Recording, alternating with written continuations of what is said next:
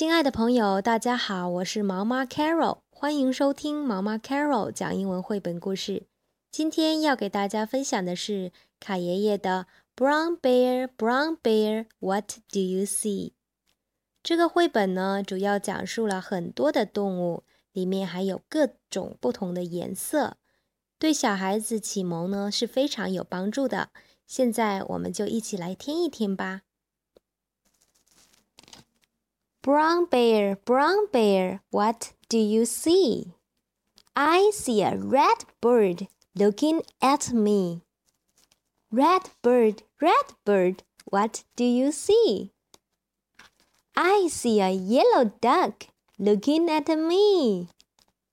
Yellow duck, yellow duck, what do you see? I see a blue horse looking at me. Blue horse, blue horse, what do you see? I see a green frog looking at me. Green frog, green frog, what do you see? I see a purple cat looking at me. Purple cat, purple cat, what do you see? I see a white dog looking at me. White dog, white dog, what do you see? I see a black sheep looking at me. Black sheep, black sheep, what do you see?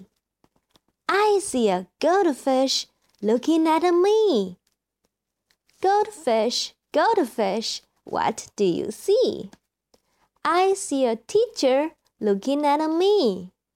Teacher, teacher, what do you see? I see children looking at me. Children, children, what do you see?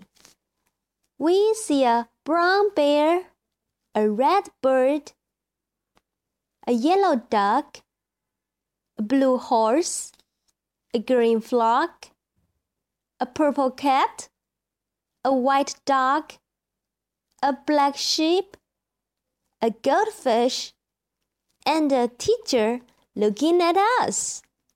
That's what we see. The end.